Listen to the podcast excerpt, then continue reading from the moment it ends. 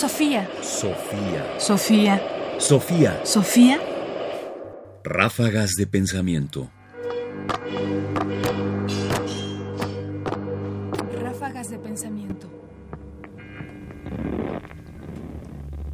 Los documentos históricos de la barbarie. Estoy grabando esta ráfaga en julio de 2020, en medio de un año que no sabemos y no podríamos predecir qué nos iba a deparar. Y entre otras cosas nos deparó justamente un movimiento de reivindicación antirracista que surgió en Estados Unidos y después se fue extendiendo a diversas partes del mundo, que entre otras cosas comenzó a cuestionar la presencia de estatuas de personas racistas o conocidas por haber sido esclavistas o traficantes de esclavos, y comenzó a exigir su destrucción, su desmonte, o en algunos casos tomó acción y lo hizo directamente. Toda esta situación, esta especie como de gran catástrofe que estamos viviendo, me hizo pensar en este fragmento de Esther Cohen. Cohen es una investigadora emérita de la Universidad Nacional Autónoma de México, interesada en el tema de la magia, las brujas, entre otros muchos del campo de la literatura y de la historia. Walter Benjamin escribe en su séptima tesis de filosofía de la historia. No existe documento de cultura que no sea a la vez documento de barbarie, y puesto que el documento de cultura no es en sí mismo inmune a la barbarie, no lo es tampoco el proceso de la tradición, a través del cual se pasa de lo uno a lo otro. Por tanto, el materialista histórico se distancia en la medida de lo posible. Considera que su misión es la de pasar por la historia el cepillo a contrapelo. Benjamin piensa así el oficio de historiador de una manera inédita. Habría que aprender a hacer historia relatándola de otra forma, invirtiendo el punto de vista, leyéndola a contrapelo, recuperando la voz de las víctimas y los derrotados, de los sin voz.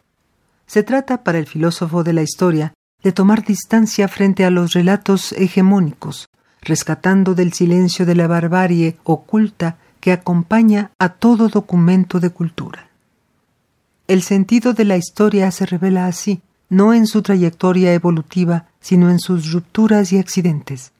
De ahí donde la barbarie irrumpe para interrumpir la aparente continuidad histórica, ahí, en ese momento de desequilibrio y contratiempo, surge como un relámpago un fragmento de verdad original.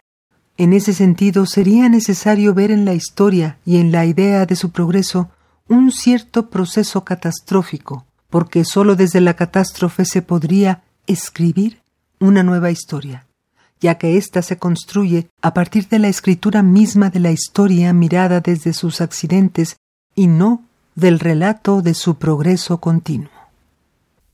Esther Cohen, Cultura y Barbarie en el Renacimiento. Ensayo recopilado en el libro Con el Diablo en el Cuerpo. Cohen recoge una afirmación fundamental de Benjamin en que establece que un mismo objeto histórico, un mismo documento histórico, como en este caso una estatua, pueden ser una constancia de la historia, pero además un documento de la barbarie, de lo terrible que ha sido la construcción de la historia con el paso de los tiempos y cómo se ha ido marginalizando o se han ido excluyendo hombres, mujeres, seres en este mundo con el paso de la historia. De manera que esto nos permite ver cómo ahora, en este momento, cuando se han puesto en cuestión precisamente la presencia de todos estos monumentos a un pasado que quizás ya no reconocemos de la misma forma en que lo hacíamos antes, se ha convertido en una catástrofe para construir una nueva historia. Estamos quizás en el momento preciso de la aparición de una nueva forma de narrar los acontecimientos pasados, de dejar de estar orgulloso de unos y empezar a estar orgullosos de otros. Pero bueno, no sabemos, esto se graba en julio del 2020 y aún falta mucho tiempo. Sofía.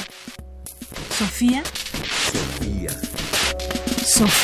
Sofía. Radio UNAM presentó Ráfagas de Pensamiento. Más información en la página ernestopriani.com. Busca el podcast en www.radiopodcast.unam.mx diagonal podcast. Comentarios Ernesto Priani Saizó. Producción Ignacio Bazán Estrada. Sofía. Sofía. Sofía. Sofía.